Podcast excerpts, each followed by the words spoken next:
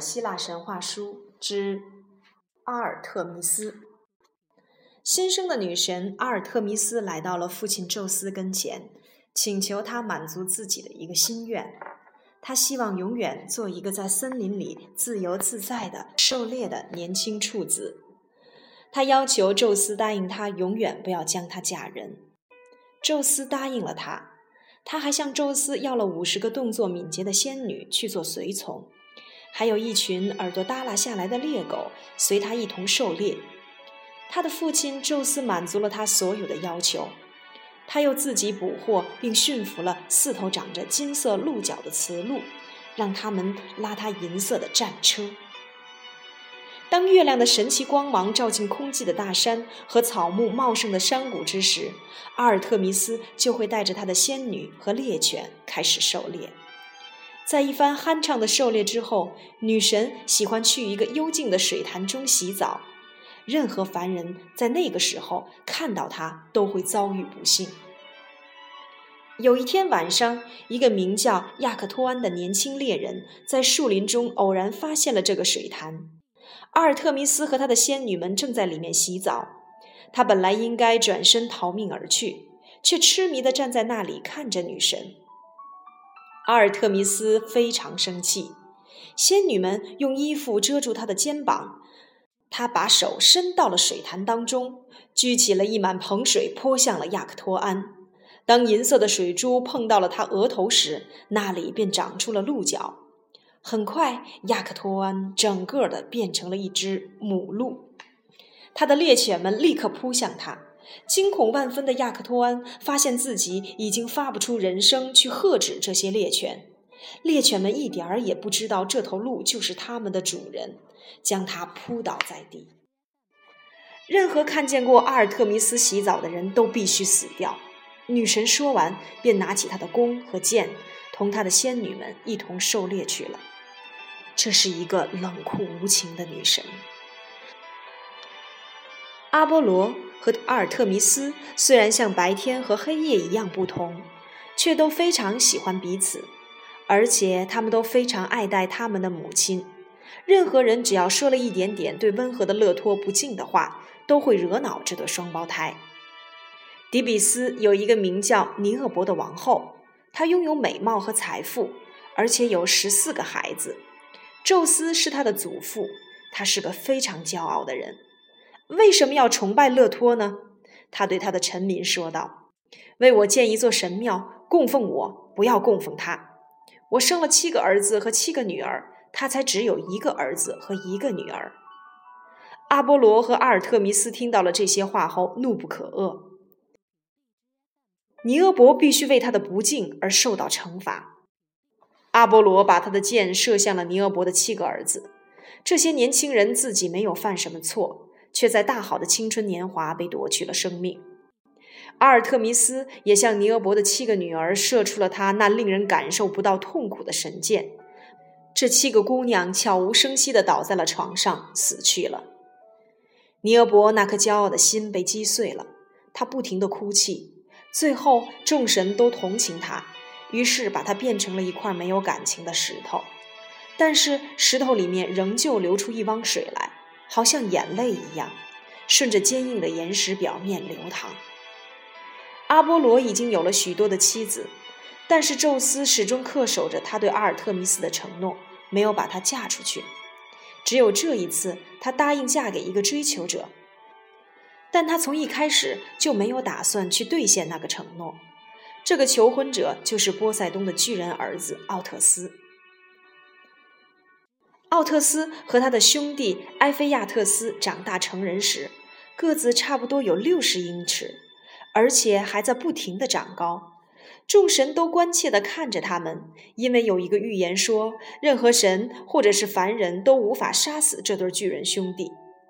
大地母亲看见他们，却非常的欣慰，她仍旧为宙斯把他的儿子提坦巨人们关在塔尔塔洛斯而感到不快。他希望奥特斯和埃菲亚特斯能够长到足以推翻宙斯。有一天晚上，当这对兄弟耳朵贴着地而睡时，他们听到了大地母亲悄悄对他们说：“像他们这样高大英俊的年轻人，不应该甘于被宙斯所统治。这两兄弟心里也正有这样的念头，因为他们像许多强大的人一样，都是自负的家伙。他们把山峰拔起来，一座一座的垒在了一起，建造了一座和奥林匹斯山一样高的新山峰。他们在山顶上向宙斯喊话，让他交出自己的权利，和奥林匹斯山上其他的神一起搬出他的宫殿。奥特斯说：“阿尔特弥斯可以留下来做他的新娘。”埃菲亚特斯则希望接收赫拉。赫拉和阿尔特弥斯都不屑一顾地把头扭了过去，而宙斯则愤怒地向这两个恶棍掷出了霹雳。但是宙斯的霹雳只是从他们身边轻轻地掠过，没有伤到他们。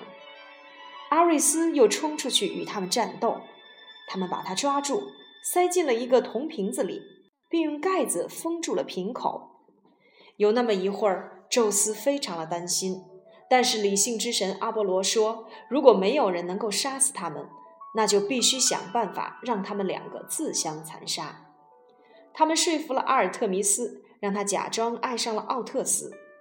阿波罗告诉了奥特斯，阿尔特弥斯非常想念他，他已经接受了他的求婚，会在纳克索斯岛上等他。奥特斯得意地笑了，这让埃菲亚特斯非常的妒忌。为什么赫拉没有爱上他呢？难道他没有自己的兄弟英俊吗？但是他把这些话都藏在了心里，跟着他的兄弟一起去迎接新娘。当阿尔特弥斯看到这两兄弟到来时，迅速地把自己变成了一头白色的小鹿，跑到了他们要经过的道路上。他在这两兄弟之间跑来跑去。这两兄弟都喜欢打猎，于于是都朝这头小鹿掷出了长矛。阿尔特弥斯灵巧地避开了长矛，而这两兄弟却被对方的长矛给刺穿了，倒在了地上。不管是神还是凡人，都无法杀死这两个巨人兄弟。可这下，他们却互相结果了对方。他们都被投进了塔尔塔洛斯，弯曲的蛇把他们背靠背地绑在了一起。所有的神都很感谢阿尔特弥斯拯救了他们。阿瑞斯还卷曲在瓶子里。不停地嚎叫着，众神又把他拽了出来。俄里翁是波塞冬的另一个巨人儿子，但是与奥特斯和埃菲亚特斯不同，他是个非常谦逊的人。他是一个伟大的猎手，什么野兽都逃不出他的棍棒和镶着宝石的剑。但是他从来都不忘夸赞阿尔特弥斯才是最伟大的猎手。俄里翁能在水上行走，如履平地。有一天，他来到了开俄斯岛。这个岛上有许多的狮子、狼和野猪，它们夜里咆哮和嚎叫的声音很响，吵得开俄斯岛的国王睡不着觉。他对俄里翁许诺，如果他能够驱走岛上所有的野兽，他便把女儿嫁给他。国王的女儿很美，国王将她视若珍宝。俄里翁空前卖力地狩猎，很。很快，岛上便一只野兽也没有了。但是国王不想和他的女儿分开，于是谎称自己晚上还会听到狼的嚎叫。俄里翁非常生气，他威胁说要抢走公主。国王却用好听的话来哄他，派人去拿酒，并不断往他的杯子里注满。俄里翁喝了太多的酒，便睡着了。恶毒的国王偷偷地挖掉了他的眼睛。看你还怎么抢走我的女儿！他说。俄里翁双目失明，孤立无援，只好离开了开俄斯岛。他踉踉跄跄地走在了海上，要去寻找太阳，因为他知道太阳可以让他重新获得光明。但是他找不到方向。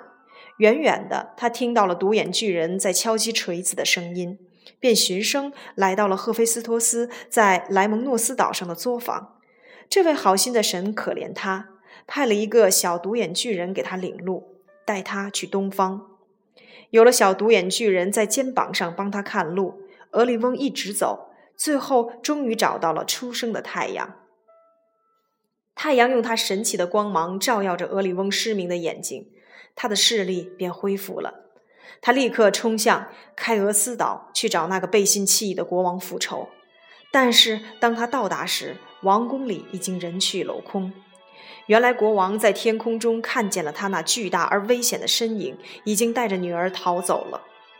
俄里翁再次出门狩猎，很快便忘记了国王和那个美丽的公主。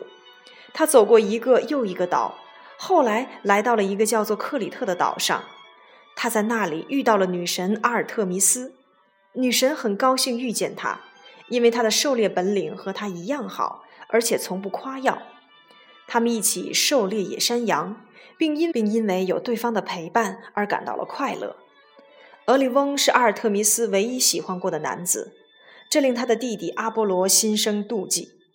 有一天，趁阿尔特弥斯不在，阿波罗放出了一只巨型的蝎子去攻击俄里翁。俄俄里翁的木棒和威力巨大的宝剑无法攻击到蝎子，他只好转身逃跑。就在他逃跑时，巨大的蝎子叮到了他的脚后跟。阿尔特弥斯回来，发现自己的同伴死了，很生阿波罗的气。但是他对自己双胞胎弟弟的怒气没有持续多久。阿波罗帮助他把俄里翁的形象变成了一个星座，挂在了天上。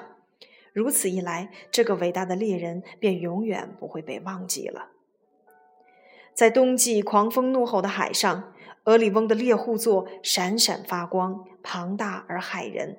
乌云在他面前如野兽四散而逃，但是到了夏天，当天蝎座从地平线上升起时，俄里翁的星座便开始倾斜和摇摆。这下轮到他逃跑并消失在海洋中了。